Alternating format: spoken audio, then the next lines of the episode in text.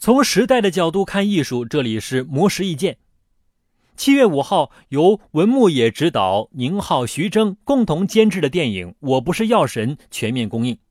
该片讲述的是药贩子程勇从印度带回仿制药 Vinat 私自贩卖，从而展开的一系列故事。该片首日票房即高达一点八九亿。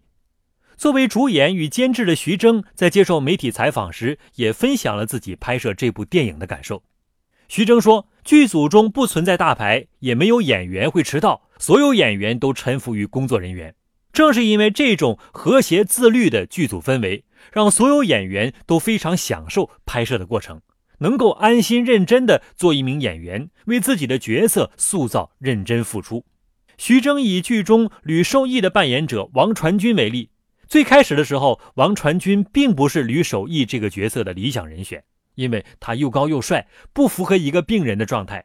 但是王传君为了演好角色，不但和病房里的病人同住，还在短时间内减重二十多斤，甚至连续两天两夜不睡觉，从而完美的呈现出一个病态的吕守义。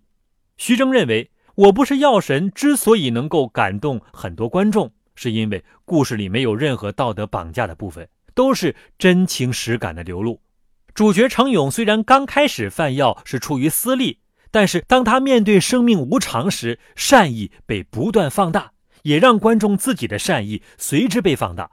所以，当这个人物获得尊重和赞美，观众自己也获得赞美。徐峥也表示，他虽然不是药神，无法治好这个世界，但是能改变一点总归是好的。就算国内电影依旧烂片如云。只要有极少的人在坚持，中国影视还是能从中生出茁壮的根。以上内容由魔石意见整理，希望对您有所启发。魔石意见每晚九点准时更新。